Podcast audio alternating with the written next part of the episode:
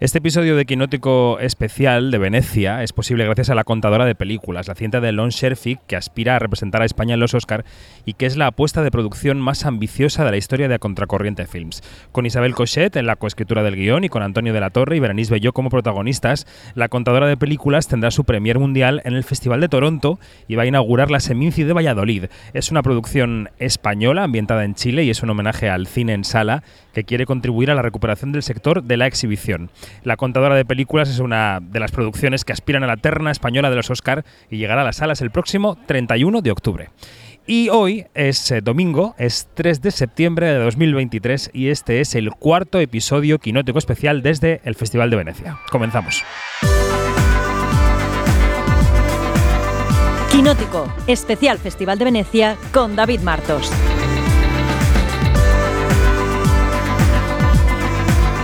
quinótico.es.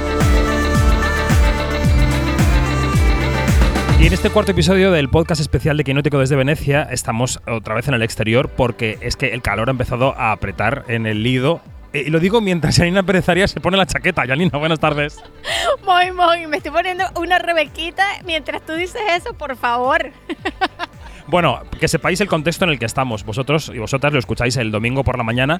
Nosotros estamos en sábado por la tarde, son alrededor de las 7 de la tarde. Está sonando en los altavoces del Palacio del Cinema la música de Leonard Bernstein, eh, porque está siendo ahora la premier de Maestro. Eh, vamos a entrar a una película eh, alemana ahora en 45 minutos. Y Dani Mantilla está retocando la portada de Quinótico. Aquí es que no hay tiempo que perder y, y lo de los microclimas es verdad porque ya ha llegado el calor a Venecia, por fin, pero al mismo tiempo en los pases de la mañana pasamos un frío Sí. que yo en maestro eh, no me he llevado hoy la chaquetita y digo, me estoy quedando frío y no sé si es la película o, o la sala o qué. Pero bueno, lo vamos a comentar aquí ahora. Vamos a hablar fundamentalmente de Maestro en este podcast de hoy. Hablaremos de alguna otra película, de, sobre todo de noche, por ejemplo.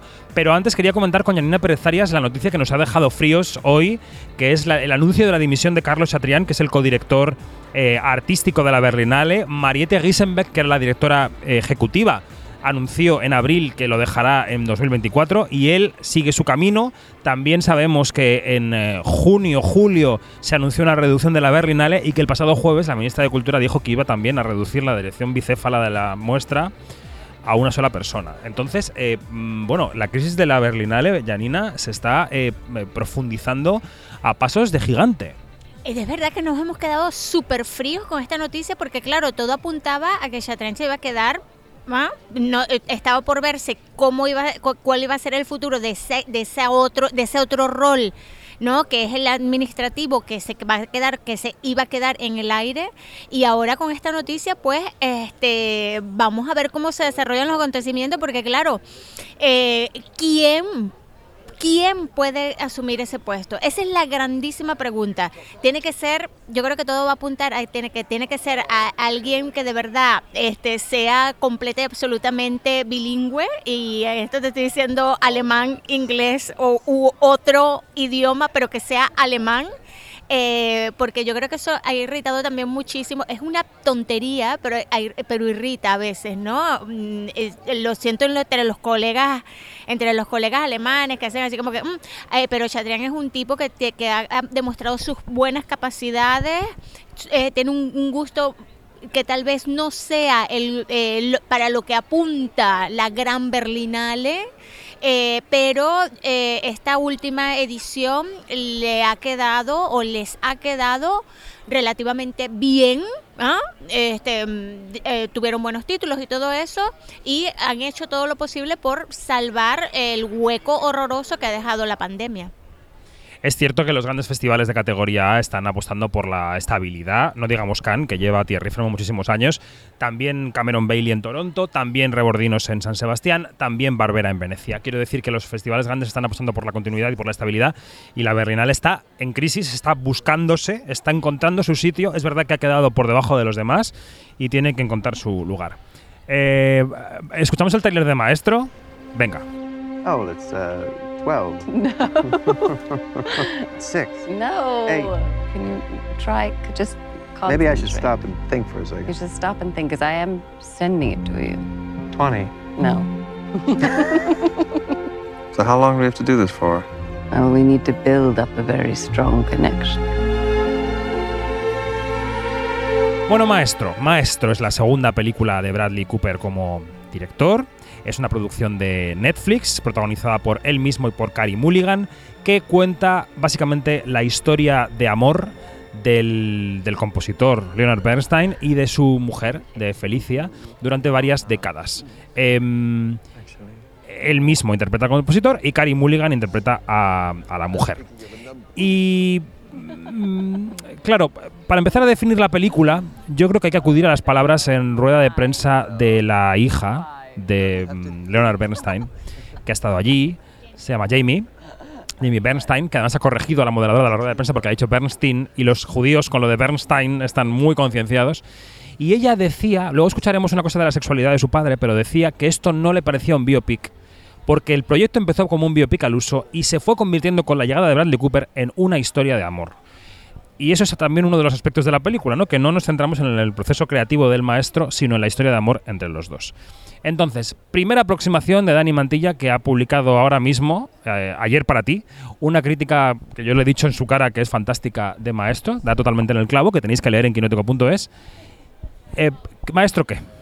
Yo creo que antes de hablar de maestro hay que contextualizar a Bradley Cooper como director, que es lo que mucha gente definiría como eh, clásico y cursi. Porque realmente A ahora en el cine de Hollywood, en, en cierta eh, corriente de autores, hablar de sentimientos y hablar de amor es una cosa que está pasadísima de moda. Antes Hollywood ut- utilizaba las comedias románticas, los dramas románticos para crear estrellas. Ahora eso ha desaparecido. Llegan los superhéroes y de repente como que se ha creado un vacío ahí que Bradley Cooper vi- viene de una tradición muy concreta y que realmente apela a un Hollywood donde estaba Capra, estaba Spielberg, donde se habla de sentimientos, pero eso ya no se hace y las típicas películas que llegan a los Oscars son eh, excepciones más que eh, cosas habituales como antes. Y eh, Bradley Cooper en el fondo es un romántico y es un director muy clásico y vuelve a serlo aquí también porque coge uno de los artistas, a uno de los músicos más importantes del siglo XX y un referente de la cultura judía como es Bernstein y lo convierte en una historia eh, de amor. ¿Qué pasa? Esto nos da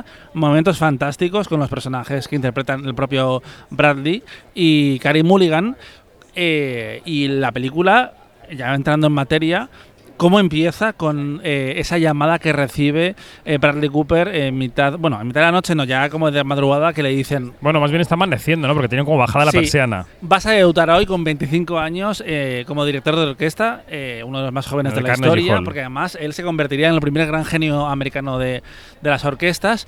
Y lo, lo vemos a través de una secuencia que parece que está empezando como un teatro, porque la habitación está ahí dentro, que, que, que ya eh, es como de ensueño, y de repente vemos como la cámara vuela eh, y llega hasta eh, el escenario del Carnegie Hall, que es donde debutaría Bernstein, y es una escena impresionante. Y momentos como ese, eh, Bradley Cooper tiene varios, porque realmente esta película, a nivel de dirección, es un ejercicio impoluto. Donde yo creo que se pierde un poco más, y lo que hablaba en la crítica, es en, en el guion, que se dispersa. No sé cómo lo veis vosotros. Bueno, vamos a ir parte por, Sí. par- por- por partes, ¿no? Eh, eso que decía Dani, el arranque es eh, el arranque también de un díptico, porque la película está dividida en dos partes, una en blanco y negro y otra en color, que responde a varias etapas de la vida del matrimonio, pero bueno, básicamente a dos zonas de la vida del matrimonio. Y, mm, y- y- y quería que glosaras, eh, Janina, cómo se retrata ese matrimonio en la película, cómo se retrata esa relación, ¿no? que es, es realmente el centro de la película. Y luego, si queréis, ya vamos opinando más sobre qué nos parece. Chicos, a mí me pareció eh, que está tratado desde un punto... eh, a ver, está muy... mu- Voy a, voy a decir un adjetivo, pendejo. Es- Está muy bonito tratado, ¿sí? Porque eh, allí tú ves cómo se encuentran dos almas gemelas y esto parece una ficción del carajo, pero mm, al, parecer fue así, ¿no? Se encontraron el hambre con las ganas de comer. No, mentira. No, este, de verdad, em, son dos personas que se encuentran en un momento dado, eh, en el 1947, fortuitamente en una, en una, en una fiesta, ella aspirante a actriz, él empezando a ser, em, a ser este gran compositor, que, eh, compositor y director de orquesta que sería luego. Y lo, lo, lo que es súper importante en estos primeros minutos de la presentación de esa, de esa relación es cómo la, la vida de ambos va paralelamente. Ah, los éxitos sobre, eh, sobre el escenario de uno y del otro. Ah, pero claro, la vida cambia cuando hay el matrimonio. Y allí es donde, es donde como que vemos, ok, aquí hay una cosa eh, cultural, generacional y social. Pese a que tanto eh, eh, Felicita como, como, como Lenny eran mm, eh, personas de, avanzada, eran unos artistas y todo esto. Sin embargo, los roles están muy bien definidos en cuanto a la mujer que, este, que cría, que está detrás del hombre, al lado del hombre, porque aquí descubrimos cosas muy, muy, de verdad que, a mí me parecen muy importantes, que es que gracias a, la mujer de Bernstein, eh, es que, es que él lo que llamaba la música eh, no seria, que son los musicales, pues él siguió con eso. Hablemos de esta parte, porque la película se llama Maestro. Y en los carteles que estamos viendo en la Bienale, la que aparece es Carey Mulligan de espaldas. Yo quiero recordaros que el año pasado en Tar, al personaje de Lydia Tar le llamaban Maestro. Los americanos no distinguen con la palabra maestro entre hombre y mujer. Y es muy probable que maestro se refiera más a ella que a él, que sea más la historia de ella que de él, aunque aparezca ella menos en pantalla que él. La clave de esta relación que se retrata- retrata en la mm, pantalla que me parece a mí que también que es el gran pecado original de la película, que aquí yo voy a poner la parte quizá un poco más negativa, es eh, que la película nos, nos quiere contar que realmente eh, Leonard Bernstein era bisexual y que ese avatar fue el que, digamos, marcó cuál fue el, el centro de ese, de ese matrimonio, ¿no? Que es una cosa que vemos desde esa primera escena que decía Dani. Sí, la película no lo Porque aparece un señor ahí momento. en culos Sí, eh, en la cama con él. Entonces, a mí lo que me ocurre es que esta película, que está apabullantemente bella, muy bien dirigida y muy bien actuada, temáticamente para mí pierde el interés a la media hora porque ya sé de lo que está hablando. Y entonces, claro, no me voy del cine, por supuesto que no, porque estoy obnubilado por cómo dirige, por cómo conduce la orquesta, por cómo tal, pero temáticamente dejo de avanzar con ella.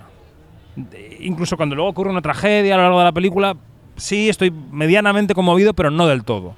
Y ese es mi problema, Dani. Sí, no, es una película muy hermosa, pero, pero a mí no me emociona como si me emocionó, por ejemplo, Ha nacido una estrella. Eh, y es que es cierto, eh, es una peli dispersa que toma decisiones que me parecen súper respetables, es lo que tú haces como autor, es donde pones la mirada. Eh, Bernstein era un tío genial que curiosamente trabajó bastante poco. Él dirigió 15 años la, la orquesta de Nueva York, hizo West Side Story, que tiene una aparición increíble, porque eso no lo hemos comentado, eh, pero eh, Bradley Cooper renuncia a un compositor tradicional y lo, y lo que hace es utilizar diferentes obras de Bernstein según eh, le interese. Y hay un momento que es magistral, como utiliza eh, la partitura más famosa que yo creo de, de West Side Story, el na na na na, Na, justo na, para subrayar cómo se ha creado un cisma en la relación entre Felicia y, y Leonard a partir de que él verbaliza que quiere vivir como el hombre bisexual que es, porque además nunca lo oculta. Eh, parece que ella al principio o no está tanto al tanto o prefiere ignorarlo, pero él socialmente hay un momento que coincide con una pareja y él se pone a hablar con un, con un bebé y le dice, pues mira, yo me he acostado con tu madre y me he acostado con tu padre. Eh, la película lo hace de una, de una forma un poco mm, timorata, eh, pero pasa también en el, retrato- en el retrato del sexo eh, con Carey Mulligan. Creo que simplemente eso a, a Bradley Cooper no le interesa mucho. Pero como que decide ignorar, por ejemplo, por qué se convierte o no contarlo tanto eh, en una persona depresiva o por qué no trabajó tanto, en realidad. eh, y, y se pierde un poco y al final lo que era, había sido una película que huía del código del biopic entra en él a través de eso que pasa, esa tragedia del, del tercer acto y es como que se olvida un poco de la película que quería ser y que la distinguía tanto. Ahora voy con Janina, pero vamos a escuchar un par de momentos en la, en la rueda de prensa. El primero de la hija de Jamie Bernstein, cuando habla de esa bisexualidad de su padre, porque hay una escena en la película en la que su- el personaje que hace de ella habla con el padre y el padre se lo niega. Y entonces ella se refería a ese tema en la rueda de prensa. This incident did happen. I wrote about it in my book, my memoir, Famous Father Girl, which came out in 2018. And uh, Bradley read my book. And so that, that was where he learned about this incident. I don't know whether, in fact, uh, our mother encouraged him to, uh, you know, obfuscate and not uh, admit to any veracity in these rumors. I don't know um, exactly why. My father decided to deny everything. It's my speculation that perhaps our mother encouraged him to go in that direction. And, but, you know, we don't know how that actually went down. And then um, in my book, I also talk uh, quite a bit about what uh, my brother, sister, and I went through as we came to understand that, that our father was bisexual and had this rather complicated uh, approach to his, his own sexuality. And it was a process for us. It was challenging and confusing, but what I describe in my book is that somehow our, the, the, the love and connectedness that our family always had and still has was what was able to tide us through all the difficult moments and situations, and that we were all able to get through it and still feel completely connected to one another as a family. Bueno, como veis, eh, lo que dice la hija es que ella supone que su madre fue la que impidió que le, contara la verdad, pero que eso queda en el aire. Y luego quería que escucháramos a Katsuhiro, que es el responsable del maquillaje de la película, porque la gran polémica ha sido la nariz absurdamente. Y entonces le han vuelto a preguntar en la rueda de prensa por la nariz. Y él ha dicho, eh, mirad, es que yo quería que se pareciera al personaje, al hombre real, pero siento si he ofendido a alguien. I wasn't expecting that to happen because, uh, you know, I, I, you know, I, I, I feel sorry that I hurted, hurted some people's feeling, but uh, my goal was, uh, and Bradley's goal was, uh, portray Lenny uh, as authentic as possible. And uh, Lenny had a really iconic look that everybody knows. And so um, even like uh, there's so many pictures out there, and because if he's a photogenic too, you know, and there's such a great person and uh, also like uh, inspired so many people. So we wanted to respect and love that look too, including what's going on inside. So that's why. Uh, we did several different tests and went through lots of decision, and that was the outcome uh, in the movie. And uh, so, yeah, that was our goal, yeah, intention. Que a quién vas a ofender con una nariz. Pero bueno, se incorpora Andy Carrey a la charla, que no solo es compañero, sino que también es profe y es uno de los rostros de las ruedas de prensa de San Sebastián. ¿Qué tal, Indica? Bien, pensaba que ibas a decir que también tenía nariz grande. Eso te hace sexy, Indica. Por supuesto. Es así. Eh, maestro, ¿qué tal? A mí me ha gustado bastante. De hecho, me atrevería a decir que igual me ha gustado incluso un poquito más de lo que de la media en general. Sí, puede ser. Hmm. Bueno, ¿y alguna cosa que te haya llamado la atención, que te haya sorprendido, que te haya...? Eh, me ha parecido muy interesante el uso de las elipsis dentro de la peli. Me ha parecido que pasaba, por, por un lado, las elipsis dentro de las secuencias como tal, o sea, es decir, cómo pasaba de un escenario a otro, pero por otro lado también qué elementos de la vida de este hombre decide no contarnos, que serían igual los típicos que en otros biopics serían los típicos Oscar clips, ¿no? Y aquí decide pasar un poco por encima de ellos y, y que lo entiendas desde el fuera de campo, y eso me ha parecido muy interesante. Sí, sí, sí que lo es, efectivamente. ¿Nos queda algo por contar de maestro, Janina? Sí, que a mí de verdad que mm, eh, creo que la película, si se puede decir algo negativo, es que adolece de, un balance, de, de un, de, de- balancear las cosas. Tiene momentos extraordinarios en musicales y no musicales.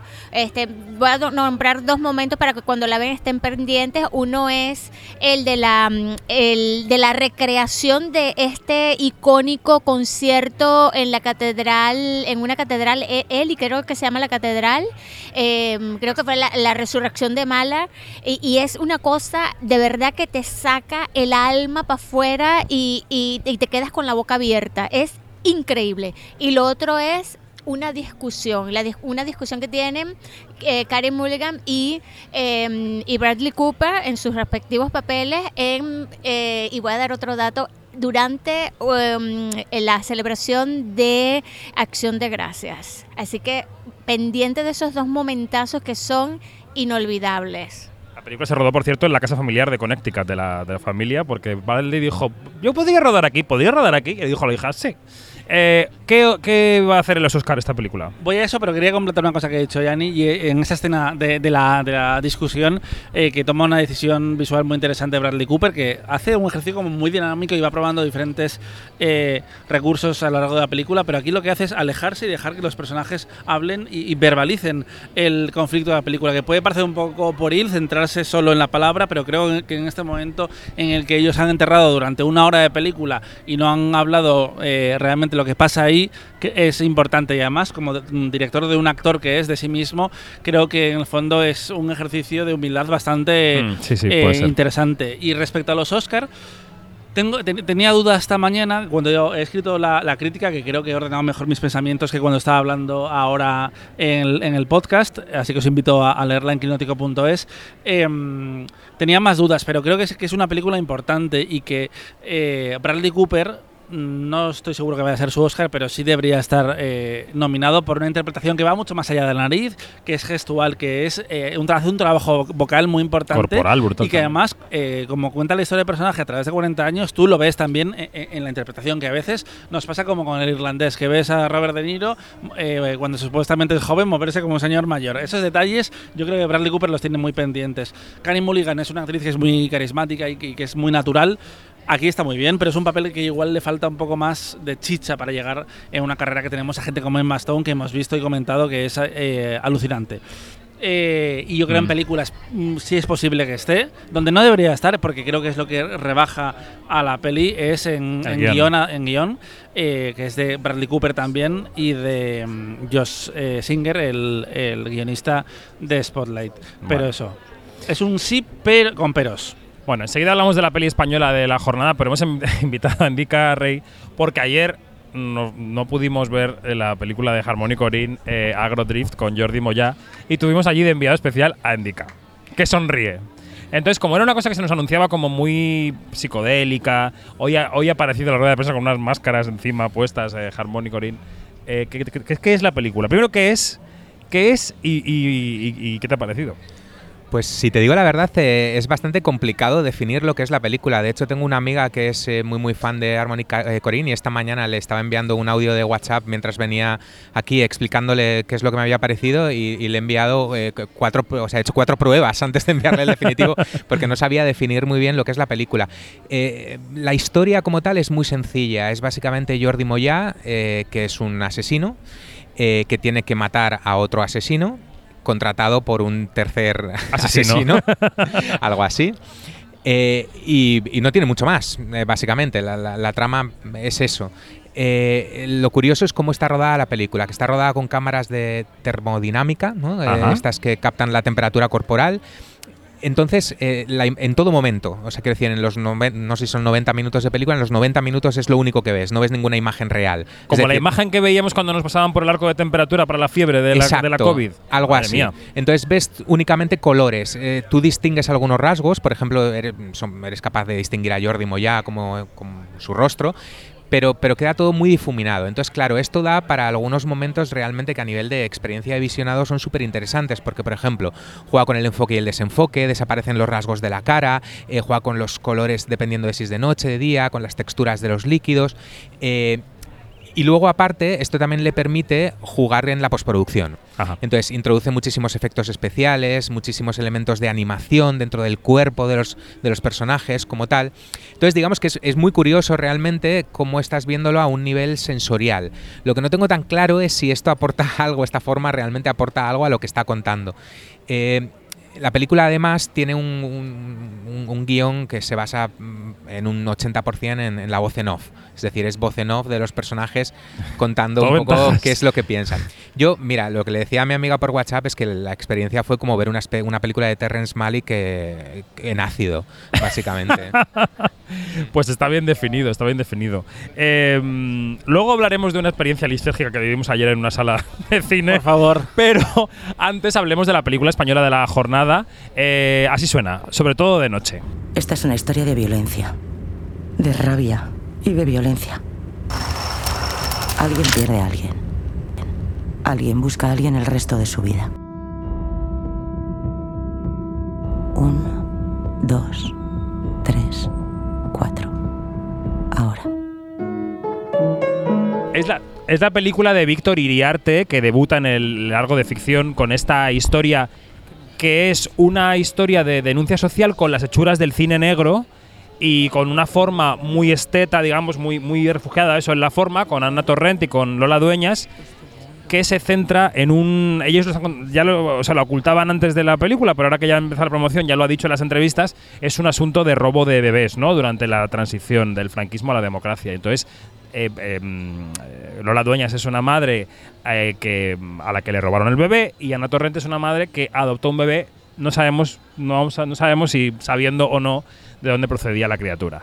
Y entonces em, es una película que comienza de una forma muy abstracta, que luego se, se concreta y que, mm, y que yo diría que tiene un gran atrevimiento formal, que, que Víctor Iriarte demuestra un buenísimo pulso para dirigir. Creo que tiene un pequeño valle en el centro, que tiene un valle argumental un poco raro, pero que al final vuelve a despegar y creo que las actrices están bastante bien. No sé, Janina, qué es lo que piensas de la película. Sí, yo suscri- suscribo lo que estás diciendo y lo que, lo que de verdad que, mm, además del, del desempeño de las actrices aquí, que están muy, pero muy bien, eh, y, del, y del joven eh, actor que se me está acabando, se me está escapando su nombre. Eh, la lección de Quinótico siempre es no nombrar a- no empezar a nombrar a alguien del que no sabemos el nombre. Se llama Manuel Egoz, eh, lo vamos a buscar. pero es el que es Egos. Este, bueno, pues es- a mí me, de verdad que me flipa la decisión del, del director de... Perdón, Manuel Egozcue, que lo tengo aquí en el cuaderno. Ok, me, me flipa la, la de- decisión del director de contar esta historia de la manera que está contada, porque él muy bien pudo haber dicho a lo clásico, ¿sí? Cuento de, de A a B. Pues no. Y no voy a decir más nada porque es que de verdad hay que verla para, para, para, para saber, para ver una nueva manera o una manera distinta de contar algo que de verdad eh, está es un tema que está muy solapado, muy escondido, muy silenciado y que es súper importante del que se de, eh, que se hable de él. Bueno, no, te voy a contar, Dani, que va a hablar Dani, que he estado charlando con Víctor, que claramente, por la manera que tenía de contarlo, él sabe que su película no está en San Sebastián porque no ha querido someter la consideración del festival, porque es un trabajador del festival. Eso por un lado. Y por otro hablaba de que, de que hay que hacer política ¿no? con el cine y que la propia decisión, su propia decisión de enfrentar a las dos víctimas de este tema, ya es una decisión política, lo contaba así. Pero para mí es importante también destacar en estas primeras entrevistas que, que luego la película deriva hacia el melodrama, digamos, y hacia el Mm. encuentro de ellas, pero que esa intimidad de esos dos personajes es una, in- también es política, ¿no? Eso para mí es importante destacarlo, o sea, decir que, que no solo hablar directamente de un tema y de forma frontal lo es, sino que también las decisiones formales que tienen que ver con nuestro trabajo como directores tienen que ver con la política. Dani. Mm, Creo que a lo largo de esta temporada de Quinótico hemos hablado muchas veces de cómo se echa de menos cierta, cierta, cierto atrevimiento en los debuts del cine español, que le juegan Sí. mucho a- al, al fondo, a las historias, a- al conflicto, y aquí también lo hace de una forma que está mucho más anclada eh, en la forma. Eh, eh, es mucho más eh, arriesgada en ese sentido. Hay, hay recursos que yo no he visto en muchos debuts de- del- del cine español y que, como decía Yanni, te, te cuenta una historia que podría haber sido mucho más convencional desde una forma mucho más, más eh, original, que, que seguramente va a inquietar, pero, pero que, mm, que explica por qué con una primera película, por ejemplo, está en la jornada, en la jornada de autores. Mm. Es una película que veremos en Seminci, en sección oficial, y que se estrenará el próximo 1 de diciembre. A De concurso. momento Tiene esa, esa fecha. Y ahora viene el- el- el placer, el placer, el deleite. Delicatessen, eh, un bombón. eh, la nueva película de Roman Polanski, The Palace, que vimos ayer, fuera de concurso, afortunadamente, la Seminci, que es... u- yo voy a intentar definir la trama. Es una mierda. Es una... Es la Nochevieja del año 99 al 2000, todo el mundo allí temiendo el efecto 2000, que luego no se produce, en un hotel de lujo de las montañas suizas, donde se reúnen una serie de ricachones estrambóticos a celebrar el tema. Y entonces ellos, cada uno tiene su movida, sus deseos, necesidades y caprichos, y vemos cómo el personal del hotel lidia con ellos. Esto podría ser una serie de José Luis Moreno, pero es una, una patochada. Es que lo de efecto Es una 2000 patochada. realmente se aplica al sentido del humor de, de la película, eh, que es eh, lo que pasaría si mezclas en una coctelera a Rubén Oslund y a los Borancos, pero siendo menos gracioso realmente. Bueno, claro, es que esto Eh, es fundamental. O sea, es que Rubén Oslund lo acaba de hacer. No es que ya lo haya hecho, es que lo acaba de hacer. Y Ruben Oslund, que es muy criticable y que es una persona que se quiere muchísimo, que tiene un ego más grande que este palacho que tengo detrás junto entero, es un hombre que piensa. Que piensa en las películas que hace, que las reflexiona, que decanta por qué un rico toma una decisión u otra. Y a este señor, señor Polanski, le ha parecido graciosas una serie de cosas que ha, visto en su cabeza o que ha visto en sus viajes por Suiza y las ha puesto una detrás de otra sin un tamiz y sin una, y sin una media vuelta. Endica se quedó sin comentar la película eh, porque nosotros nos fuimos a cenar a pasar esta, esta resaca, pero lo volcó todo en WhatsApp que yo he reenviado varias veces a, a mis amigos porque es que creo que es un perfecto resumen de lo que es la película. Eh, y después le pasó el micro, pero básicamente dice, menudo bochorno, una peli con chistes de cacas de perros y de este muerto está muy vivo, mariquitas gordas y operados, o sea, es que estoy en shock. Creo que nunca había visto una, pe- una peor película de un gran director que esta. Hay chistes de eructos, o sea, es que durante los primeros 15 minutos pensaba que me había confundido de sala. El pingüino, estoy en shock, hoy no duermo. El pingüino, el pingüino. Ah, ah, es que es un bochorno realmente, me quedé muy en shock. Fíjate, yo lo único que he pensado es que, claro, Polanski es un, es un gran director, realmente que haya cometido eh, semejante acto, semejante crimen, eh, no acabo de entenderlo. Y hay un momento en el que pensé, igual la culpa es mía, igual realmente estoy viviendo una especie de showgirl si no estoy siendo capaz de entender que realmente Polanski está adoptando unas formas eh, como hacía Verhoeven en Las Vegas, ¿no? En aquella película. Pero, pero no, realmente es, es, es bochornosa, es, es, muy mala. Antes mencionabas a José Luis Moreno, pero José Luis Moreno por lo menos nos ha dado, yo qué sé, pues eh, ha producido Aquí no hay quien viva, aunque estuviese allí un poco lejos. Ha hecho cosas como decentes, ¿no? Algunas. Eh, esto es, que se parece a lo, a lo peor de José Luis Moreno, o sea, ni siquiera a lo más decente.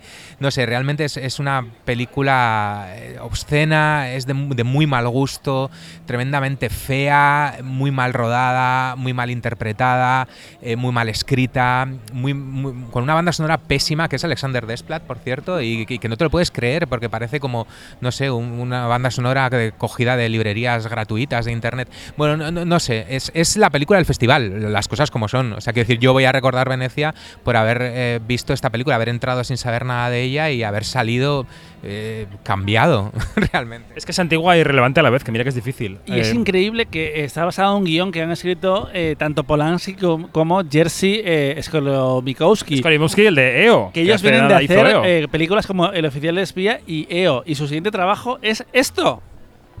No, es un despropósito, absolutamente. Fíjate que Polanski acaba de cumplir 90 años.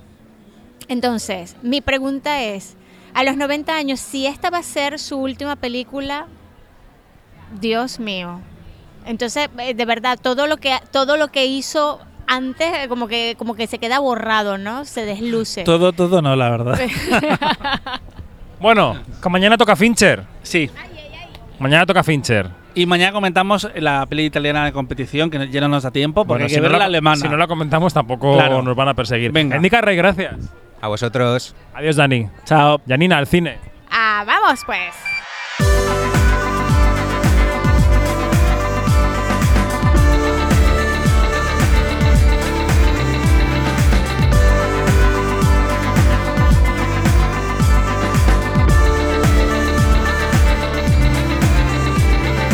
Es todo, más información en quinótico.es, primera con K y segunda con C, y en nuestras redes sociales donde somos Quinótico, primera con K y segunda con C. Adiós.